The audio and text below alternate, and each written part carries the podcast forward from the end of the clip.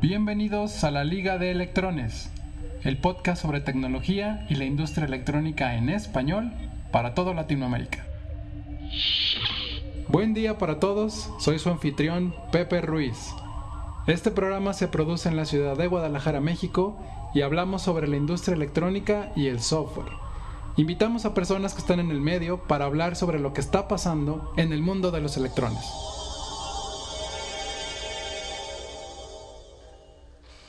Buen día para todos, ¿cómo están?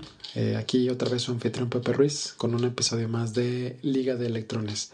El día de hoy vamos a hablar sobre low power, em, todo este tema de ahorro de energía, eh, baterías y cómo hacer que nuestras aplicaciones, pues vamos a decirlo, sean más eco-friendly y consuman, y consuman menos energía. ¿no? Hablaremos sobre o algunas técnicas en sistemas embebidos que se utilizan para bajar el consumo y qué es lo que hacen algunos, vamos a decirlo, aparatos que, ustedes usan día a día para, para cumplir con estos estándares de Energy Star. Seguramente en algún aparato, en alguna tele han visto este tipo de cosas. Y normalmente, ¿qué es lo que se, se usa en la industria para, para ahorrar energía? ¿no? Para que una batería muy, muy, muy pequeña pues nos dure vamos a decirlo, mucho tiempo en, operando en, nuestro, en nuestros dispositivos, ¿no?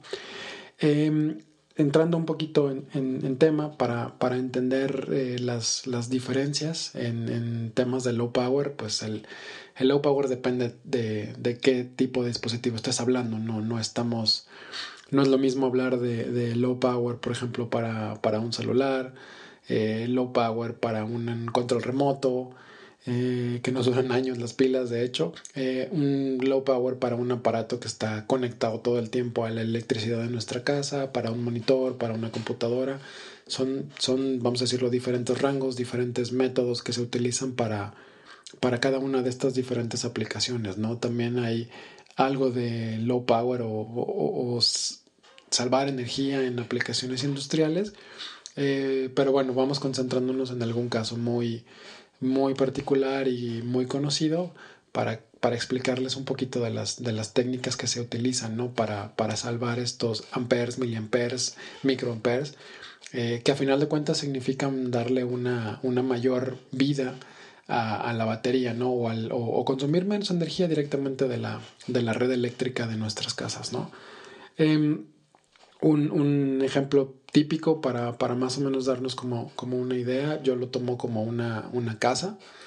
Eh, en una casa pues hay un montón de, de, aparatos diferentes. Tenemos las luces de nuestra casa que hay en los cuartos, en la sala, en la cocina. Eh, también hay hornos de microondas, hay refrigeradores, están las teles y hay un montón de, de aparatos diferentes, ¿no? Y, y, cada uno aporta cierta cantidad de consumo de energía al, al, total, ¿no? A lo que nosotros pagamos como tal en nuestras casas. Y por ejemplo, para pues, lo, lo, que hacemos normalmente para nosotros ahorrar energía es lo primero que te dicen es pues primero pon focos ahorradores, ¿no? En lugar de tener focos incandescentes, pues pon focos ahorradores. Eso es tecnología más nueva que consume menos energía. Entonces, pues paso uno, para desarrollar embebidos, cuando escojas componentes, escoge componentes que consuman menos energía, ¿no? En el mismo tipo de operación, si uno te consume, no sé, 2 miliamperes y tienes otro que te consume 10, pero ese de 10 en la operación que tú quieres hacer realmente te va a consumir uno, pues puedes escoger ese, ese, ese componente que consume más, ponerlo a operar en condiciones más, más reducidas y te va a dar un mejor consumo de energía, ¿no? Ese sería como el, primer, el primer tip. Eh, el segundo tip es pues realmente eh, apaga lo que no estás usando, ¿no? Eh, estas técnicas que utilizan los, los papás de, de, hoy en día o nosotros mismos como ingenieros de si no estoy en un cuarto, pues voy y apago la luz, ¿no? O ya ahora con sensores de, de estos de, de, de, presencia, si no hay una persona, pues eventualmente apagas la luz y eso va a ahorrar muchísima energía, ¿no? A mediano y largo plazo. Sucede lo mismo en los, en los embebidos. Si hay un periférico, una cierta parte de un circuito que no estás usando, inclusive dentro del mismo, de un microcontrolador o de un FPGA, si hay zonas del micro que no, que no estás tú utilizando, pues existen todas estas técnicas, se llaman clock gatings, que tú apagas como tal el reloj y hasta puedes apagar directamente la energía que le llega a cada uno de los módulos del, del microcontrolador o afuera en tu, en tu tarjeta, pues apagar el sensor, este, apagar LEDs, apagar muchas cosas que a final de cuentas nos provocan un, un consumo de energía, ¿no? Esa sería como, como la segunda recomendación. Eh, y, se va mucho más largo, ¿no? A final de cuentas, la tercera es eh, cómo, cómo, es que tú administras o qué es lo que le inyectas como tal a, a tu aplicación, ¿no? Eh, es muy sencillo y lo vamos a ver un poquito más adelante, pero si tú utilizas voltajes más altos, a final de cuentas, si tu aparato consume, vamos a decirlo, la misma cantidad de potencia, pues si utilizas voltajes más altos, tu corriente es menor, ¿no? Y a final de cuentas nosotros tenemos voltajes fijos en nuestras casas o los voltajes de las baterías suelen ser pues también fijos, entonces es de o bajas o bajas la corriente de consumo o bajas el voltaje de consumo para tener este una potencia menor, ¿no? O sea, como tal un consumo de energía menor. Entonces, en un en una aplicación embedded, eh, pues digo, tienes consumos, los voltajes de operación de, los, de las partes son normalmente fijos, hay rangos, rangos de operación como tal, por ejemplo, un microcontrolador o un sensor te puede decir que opera desde los 1.7 hasta los 3.6 volts, ¿no? Entonces, pues, ¿dónde quieres operar, no? Si te vas hasta 3.3, pues es probable que, que consuma menos corriente, probablemente, pero si te vas ya pegado al 1.7 haciendo exactamente lo mismo, pues es muy probable que tú estés consumiendo un poquito más de amperaje, ¿no? Pero también existe el caso en, en, aplicaciones en partes que no es así. O sea que realmente es, estás consumiendo una parte proporcional de energía y como estás utilizando menor voltaje, pues entonces es menor potencia lo que estás, lo que estás realmente drenando, ¿no? Y también ahí entra el rollo de, el esfuerzo como tal que, que, conlleva un transistor o a miles de transistores de switchar desde 0 volts hasta 3.3. No es la misma cantidad de esfuerzo que se necesita para switchar entre 0 y 1.8, ¿no? O 1.2 o algo menor a 3.3. Entonces, otra técnica es utilizar bajos voltajes en tus aplicaciones embedded. Eh, por eso los 5 volts quedaron ya hace un buen rato obsoletos y hace mucho que migraron a 3.3. Y hoy en día, digo, los cores y otras partes este, están funcionando a, a, muchos menores voltajes, ¿no? Punto 6, punto 7. Este, y eso lo que ocasiona al final es que, que, tengas un, como tal, un ahorro de energía ya a la hora de hablar de, de potencia, ¿no? Entonces, la recomendación ahí es bajos voltajes y, y tú puedes ir variando. En, en, en, circuitos modernos tú puedes decir, bueno, yo puedo operar a este bajo voltaje si no estoy corriendo a una frecuencia muy alta de operación. Vamos a poner un ejemplo. Yo puedo poner, puedo estar corriendo a, no sé, 50 MHz si estoy operando el, el, nuestro core a 0.6 volts, ¿no? Pero si yo necesito una frecuencia mucho más alta de unos 350 MHz, entonces tengo que subir como tal el voltaje. Este, y ya me puedo ir a punto .9 a 1.2 o, o, cosas alrededor de, de, esos rangos, ¿no? Entonces también ahí se juega mucho con el rollo de los megahertz que necesito en el momento es el, los megahertz que, que, que, estoy seteando, ¿no? Y eso es también traducido a un, a un ambiente de casa es pues si no necesitas las luces de 100, de 100 watts prendidas todo el tiempo, pues están estos dimmers bonitos que pueden poner la luz a más, menos intensidad, mayor, menor intensidad, dependiendo de las necesidades que tengas en ese momento, ¿no? Si, si vas a estar acostado leyendo, obviamente necesitas una mayor cantidad de luz. Si nomás estás eh, pues acostado ya nada más así como listo para dormir, pues no necesitas tanta luz. Eh, y, así sucesivamente, ¿no? Entonces es, es dependiendo de la cantidad de, de, poder de procesamiento, lo que necesitas es que tan rápido puedes correr este, una, una aplicación, ¿no? Un, un componente. E, esa, esa técnica eh, es muy, muy, muy utilizada y a final de cuentas siempre hay una relación, no es lineal, pero, pero a mayor, a mayor, eh, a mayor velocidad siempre va a haber un consumo mucho mayor de, de energía, ¿no? Porque los, pues todos los transistores se están moviendo mucho más rápido y todo eso, pues, pues a final de cuentas se traduce en, en consumo de energía. Entonces, si van a estar haciendo una aplicación, vamos a suponer eh, un celular, por ejemplo, eh, su celular puede estar operando a muy, muy, muy baja frecuencia, vamos a decirlo, no sé, 100, 200 MHz cuando está dormido, que tiene la pantalla apagada y lo único que tiene prendido es, ah, sí, el radio 4G o el Wi-Fi que están como revisando estas este, aplicaciones, que no haya ningún tipo de, de notificación nueva, si hay algo nuevo en la nube, no hay algo nuevo en la nube, pues no necesitas tener todo el poder de procesamiento a la mano, ¿no? Entonces, eh, una de dos, o, tienes un procesador que tiene diferentes cores y unos cores son más pequeños que otros y ese tipo de, aplica de, de operaciones las haces con los cores chiquitos o tienes cores iguales del mismo tamaño y lo que haces es les reduces como tal la velocidad para estar operando a menor energía y es más que suficiente para las notificaciones, ¿no? Una vez que, que presionas el botón de encendido o, o, como sea que el celular despierte, pues en ese momento tiene que avisar, despertar, jalar la información que había en la pantalla, actualizarla y luego pintarla, ¿no? Y a partir de ahí, para darte una mejor experiencia de usuario, pues está corriendo a, una velocidad mucho más alta que cuando está que cuando está apagado, ¿no? Cuando está suspendido. Y uno lo puede ver después de un rato tener el teléfono de estarle moviendo y actualizando, viendo Facebook, viendo Instagram, viendo TikTok, lo que sea. El teléfono tiende a calentarse un poquito. ¿Por qué? Porque pues tiene la pantalla encendida, está siempre conectado y el chiste es que la experiencia que tiene el usuario sea, sea mucho más, eh, vamos a decirlo, no, no, no, que no te atores, ¿no? Que sea, que sea muy, muy, muy navegable, muy sencilla, muy normal, este, y que se sienta natural.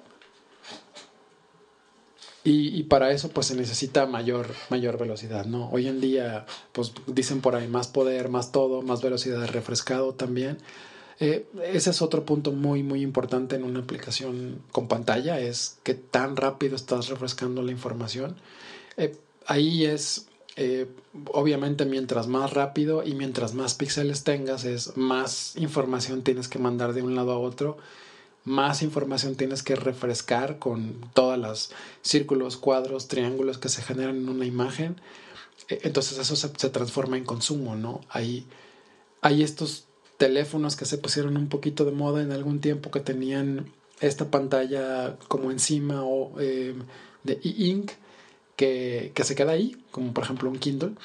La pantalla se queda ahí, no necesitas estarla tú constantemente actualizando, hasta le puedes quitar la alimentación y ahí se queda como tal pintada.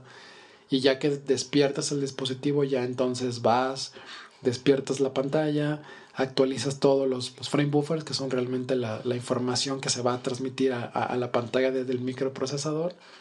Y una vez que haces eso, pues regresas a tu estado natural de apagado, ¿no? Esas, esos dispositivos consumen muy poca energía y es pues, tal cual, cuando tienen que actualizar, actualizan y cuando no están, están dormidos, ¿no?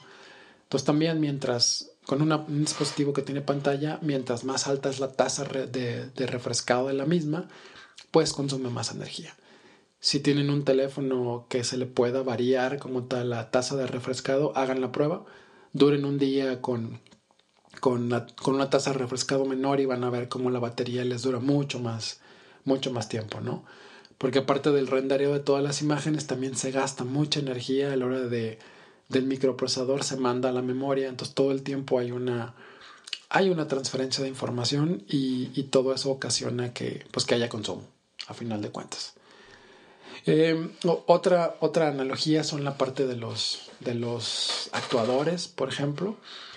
Es, eh, pues, un refrigerador, por ejemplo, es, es algo que está manteniendo frío como tal ciertas cosas adentro. Entonces, ese refrigerador no está encendido todo el tiempo, sino que está activamente sensando como tal la temperatura y la humedad interior y a través de procesamientos matemáticos y todo el rollo determina cada cuánto hay que encender el compresor para volver a mover el gas y sacar la humedad que se genera adentro y volver a inyectar aire seco y frío ¿no? adentro del, del refrigerador por la parte del intercambiador de calor. Eh, eso, eso también es muy útil si, si tuviéramos el compresor prendido todo el tiempo, pues obviamente nuestra cuenta de luz sería a las nubes, ¿no? Porque pues es un aparato mecánico que no está consumiendo miliamperes, sino que está en las unidades de amperes. Y se nota, cada que enciende ve uno a veces un, un bajón de luz en la electricidad de la casa y todo eso pues afecta, ¿no? Eh, hace que, que, nuestro recibo de luz suba más, por lo tanto que es consumir mucha, mucha más energía. Entonces, para todo esto también están estas técnicas de, de apagar y prender todo el tiempo. Se utiliza para la parte de controlar, por ejemplo, luces muchísimo. También esta parte de los compresores, los actuadores, este, pues utilizan controladores PID, que a final de cuentas es la forma más típica de hacer como el control de estas aplicaciones y es prender y apagar con ciertos perfiles para que, para que se mantenga como siempre en un estado bueno y eficiente de consumo de energía, ¿no? Eh, o otra otra este, aplicación que también, que también ahí me gusta a mí mucho hacer analogía es la parte de cómo, cómo alimentas o qué, qué, qué tipo de, de, de, poder es el que tú utilizas por ejemplo, hoy en día todavía las casas están alimentadas por, por una red eléctrica. Aquí en México, por ejemplo, tenemos 110, 110 volts a 60 Hz. Eh, pero vamos a ponerlo de este modo, es cuántos aparatos de los que utilizamos eh, realmente utilizan 110 eh, volts para su operación típica. Digo, antes era una televisión que tenía un super flyback ahí que levantaba miles de volts para poder mover este, el haz de luz y que pintaba en la pantalla, ¿no? Todavía tenemos estos motores gigantes para lavadoras, estos motores para los compresores, algunas licuadoras viejas, pero toda la parte pequeña y lo que utilizamos muy frecuentemente, por ejemplo, una una televisión, una computadora, el mismo cargador de nuestro teléfono. Hay muchas, muchas, muchas cosas que, que operan en voltajes más pequeños, ¿no? Inclusive el, si tienen un cable modem de internet, pues normalmente tenemos este cuadrito negro, el eliminador, que convierte los 110 a 12 volts, 15 volts, 5 volts. Y eso es realmente lo que nuestro aparato está, está consumiendo, no está demandando energía. Entonces, digo, ¿por qué no ¿Por qué no en un futuro pensar en lugar de tener una red de, de 127 volts, pues tener una red interna de 12 o de 5 volts? Porque al final de cuentas es, pues estamos desperdiciando energía convirtiendo esos 110 en 5, 12, 15, 8, 9 o lo que sea que nuestro aparato necesite, ¿no? Hay, hay muchas em, mm, cosas que apuntan a que por ahí puede ser, pero la verdad es que nos falta mucho y digo, la, energía alterna de, alta energía pues ah, es, probada por años, es llega a cualquier rincón de tu, de tu casa, inclusive viene desde muy lejos y no se atenúa tanto, entonces ahí hay como todo un reto, pero a final de cuentas hay, hay desperdicio de energía a la hora de la conversión de, de alterna 110 o alterna 220 donde quiera que vivan a ya un voltaje más bajo, ¿no? 12 volts, 5 volts, 9 volts, 3.3 volts de directa. Ahí se pierde muchísima energía. Y vamos, tenemos un kilo de aparatos que tienen esa conversión y todos están perdiendo energía y muchos de ellos solo la convierten en calor. Pues agarramos el, el cuadrito negro y está, y está caliente, ¿no? Entonces hay, hay una cantidad impresionante de desperdicio de energía ahí. En la parte de los, de los embebidos es, es exactamente lo mismo. Es si ustedes tienen eh, pues una, una, una, lógica que funciona a 3.3 o funciona a, 1.8 o a 2.7, pues a final de cuentas eh, no hay como tantas baterías que funcionen en esos rangos, ¿no? O, lo más comercial es, pues, ah, sí, un, un eliminador de 5 volts por USB, ¿no? Que es muy común o una batería recargable de 3.6 volts o un par de baterías AA de 1.5, ¿no? Y a partir de ahí hay que convertir la energía para que tengamos ese, esa fuente estable y, rica de energía que nuestra, nuestra aplicación de embebidos necesita. Entonces, también utilizar eh, estos, estos componentes que, que convierten energía de forma más eficiente pues ayuda mucho a mantener un, consumo sano de energía de, todo nuestro sistema, ¿no? Lo más común es utilizar eh, reguladores lineales, los, los mentados este, LDOs, Lineal, Linear Drop este, Regulators. Eh, entonces, estos amigos lo que hacen es, pues sí, tienen un, es un pequeño circuito dentro que lo que hace es, pues sí, te baja el voltaje, lo mantiene muy bonito, muy estable, pero la energía que le sobra la, la traduce o la, la, manda en, calor, ¿no? Eh, ¿Es eficiente? No, no es nada eficiente. Se normalmente consumen algunos miliamperes y algunos este, decenas de, de milivolts, pero a final de cuentas es, es, un consumo que se pierde ahí, ¿no? Y, y, hay energía que se está transformando en otra cosa que no se utiliza para nada. Llámese calor. Eh, la siguiente, eh, ¿cómo lo puedes mejorar? Pues existen los switching este, regulators, que son pues, unidades de switcheo, tal cual prender y apagar una señal y mantienes un cierto nivel, le sacas el promedio, la filtras y tienes un, un, poco de energía un poquito más eficiente, no se calientan tanto, pero ahí en lugar de ahorrar como en, en ¿cómo se llama?, en, en, en energía, este, pues también estás gastando un poquito más de dinero, ¿no? Pero a final de cuentas es, es regulable, o sea, tú, tú, puedes realmente siempre estar monitoreando y tener como el consumo más eficiente o el voltaje mucho más estable con, con ese tipo de reguladores. Son más ruidosos, hay que tener más cuidado con, con la parte de cómo coloca los componentes, qué tan lejos, bla, bla, bla. Pero son mucho más eficientes que un, que un LDO, ¿no? Que un, que un low, low eh, drop-off este, salida. Eh, el siguiente paso sería utilizar un PEMIC. Eh, un PEMIC es un Power Management IC y, y como tal, digo, es, un conjunto de muchas cosas adentro de un circuito integrado, pero te ayudan a tener múltiples salidas y estas salidas son controladas, ¿no? Entonces puedes tener adentro un montón de, de reguladores, de switching power supplies, pero con una lógica mucho más avanzada y mucho más sencilla de controlar desde fuera y tú puedes estarlas, estarlas cambiando todo el tiempo. Normalmente en un, en un LDO pues está fijo la salida. Eh, tú puedes variarla moviéndole a, un, a, una resistencia o algo así, pero, pero vamos, no hay como algo tan fácil o tan digital en el que tú puedas estar cambiando como tal el voltaje de salida de ese, de ese regulador. Con una fuente de switcheo pasa lo mismo. Normalmente tú pones este cierto set de componentes para que te den este voltaje de salida y ahí se queda. Un PMIC lleva va más allá. Normalmente puedes tener salidas, salidas de LDO, salidas de switching power supply, pero son programables. Entonces tú puedes, vamos a decirlo, eh, mientras estás operando, mientras estás ejecutando tu código, cambiar el voltaje de estas salidas dependiendo de la, de la necesidad o en el escenario en el que estás trabajando en ese momento. Eso es muy útil para aplicaciones ya modernas en los que tú puedes y estás permitido en cambiar como tal el voltaje que le llega directamente a, a los núcleos, a los cores de los, de los procesadores, a los DSPs, a los, a los procesadores de gráficos. Y con ese cambio en el voltaje tú puedes también cambiar qué tan rápido están operando. Lo cual los hace extremadamente flexibles y extremadamente ahorradores de energía. Entonces, otra vez, si estás en una, haciendo un pedazo de una aplicación en el que nomás estás actualizando unos valores en una pantalla, pues no necesitas como tal renderear toda la pantalla, solo el pedacito que estás actualizando, vamos a decirlo, es el mismito, pero ya cambió nuestro reloj de las 15 con 45 a las 15 con 46. No tienes que hacer todo el cálculo otra vez, sino que nada más te va sobre la parte del 6. Entonces, dices, bueno, pues no lo tengo que hacer tan rápido, entonces le bajo el, la velocidad como tal a mi, a mi procesador de gráficos, solo tengo que actualizar muy poco y ¡pum! ¿no? Listo. Ahora, ahí nos metemos en otro paradigma de qué es mejor.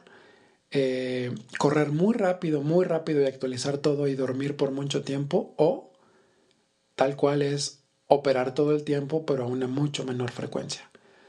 Ahí es todo un tema y se reduce básicamente a que tú tengas eh, vamos a decirlo, la, potencia cuando operas muy alto contra la potencia en los tiempos que operas muy, muy bajo en consumo y que crees como tal un promedio. Entonces defines una ventana de tiempo y dices, en mi escenario donde corro todo el tiempo, pero, pero la energía es muy baja porque estoy corriendo a baja frecuencia, tengo tantos miliwatts de consumo en, vamos a decirlo, por promedio, por un minuto. ¿Sale? Entonces cambias como tal el, escenario y dices, ok, voy a correr mi, mi, pedazo de aplicación solamente por, vamos a decirlo, 50 milisegundos, pero en lugar de estar corriendo a 20 megas, estoy corriendo a 600. Y, y con ese tiempo yo tengo exactamente la capacidad del mismo procesamiento que si corro a muy baja frecuencia por más tiempo. Entonces creas como este pico de energía y lo que tienes que hacer después es, ok, en mi mismo periodo de tiempo, tomo cuánta energía me tomó hacer esto en, con alta frecuencia y luego cuánto está consumiendo dormido. Y el promedio de esa energía realmente te da el consumo total de tu aplicación. Entonces, a final de cuentas se trata de probar siempre. No hay una receta, es dependiendo de los componentes. Se trata de ver o corro más rápido por más corto tiempo y luego duermo mucho o estoy despierto todo el tiempo pero opero en mucha menor frecuencia y eso solamente se los puede, se los puede dar haciendo como tal unos cálculos. Y es cada periférico pueden ir a leer los datos de las, de las, de las partes que están usando. Es si estoy operando en este modo, consumo tanto. Si estoy operando en este modo, consumo tanto en promedio. Y a partir de ahí pueden hacer ustedes un análisis de energía y entender qué escenario es el que les conviene más. Correr muy rápido por menos tiempo o correr mucho más lento por más tiempo. También va a depender del tipo de batería que le, le pongan. También va a depender de cada cuánto se generan como estos picos de energía. Este, y digo, y también el, perfil de descarga de su batería va a jugar un factor muy, muy importante. Dependiendo de la, de la tipo de tecnología de la batería, es si, si les conviene que siempre esté estable consumiendo cierto, cierta cantidad de energía o le demandas mucho y luego la mandas a dormir y la batería tiene hasta un poquito la capacidad de como de enfriarse más y de reponerse para poder volver a entregar otro pico grande de energía este, después de, un, de otro periodo de tiempo, ¿no? Varía mucho, varía mucho. Y el último que, que, yo les recomendaría ahorita es revisen quién les da su reloj. Eh, para una aplicación de embebido casi siempre hay un cristal externo, un oscilador este, o tienes una referencia interna que es como la preferida de todo el mundo, ¿no? Ahí es, pues las referencias internas siempre van a consumir menos energía. Después de ahí los cristales con, con PLLs internos, Face Lock Loop. Y ya por último, pues un oscilador externo, ¿no? Va a depender de cada micro, pero yo en lo particular les recomiendo que si en la manera de posible se alejen de los PLL, son mucho más precisos, obviamente eh, pero van a tener un gran sacrificio por la parte de energía, ¿no? Y va a depender otra vez de su aplicación. Si quieren que consuma mucho y quieren que sean muy exactos los, los relojes, las frecuencias, o pueden vivir con márgenes de tolerancia en las comunicaciones, en qué tan rápido van las señales, pero ahorran muchísima, muchísima energía. Y eh, vamos a dejar este capítulo hasta aquí. Espero que les haya servido. Después yo creo que vamos a meternos eh, un poquito más en algunos ejemplos mucho más aterrizados de, de, cómo, cómo, una aplicación funciona de cierta forma bajo ciertas condiciones con cierto eh, perfil como tal de consumos de energía y luego cómo podemos cambiar como tal ese perfil para que opere de diferentes formas y van a ver cómo los, los cambios en el consumo de energía son, son muy, muy, muy diferentes, ¿no? La recomendación, vayan, revisen los, los, las hojas técnicas de los componentes que están usando y vean tal cual si corren a tal frecuencia, consume tanto, si corren a tal frecuencia, consume tanto. Y pues nos vemos en la siguiente. Este, manténganse en salvo, que estén muy bien y hasta la próxima. Liga de Electrones es producido por Siete Segmentos y Rancho Audio en la ciudad de Guadalajara, México. No olviden de visitar y suscribirse a nuestra página de internet ligadeelectrones.com. También síganos en nuestras redes sociales, Liga de Electrones en Facebook, Twitter e Instagram. Manden sus comentarios, preguntas y sugerencias de las personas que les gustaría escuchar en el programa a ligadeelectrones.gmail.com. Muchas gracias por escucharnos y hasta la próxima.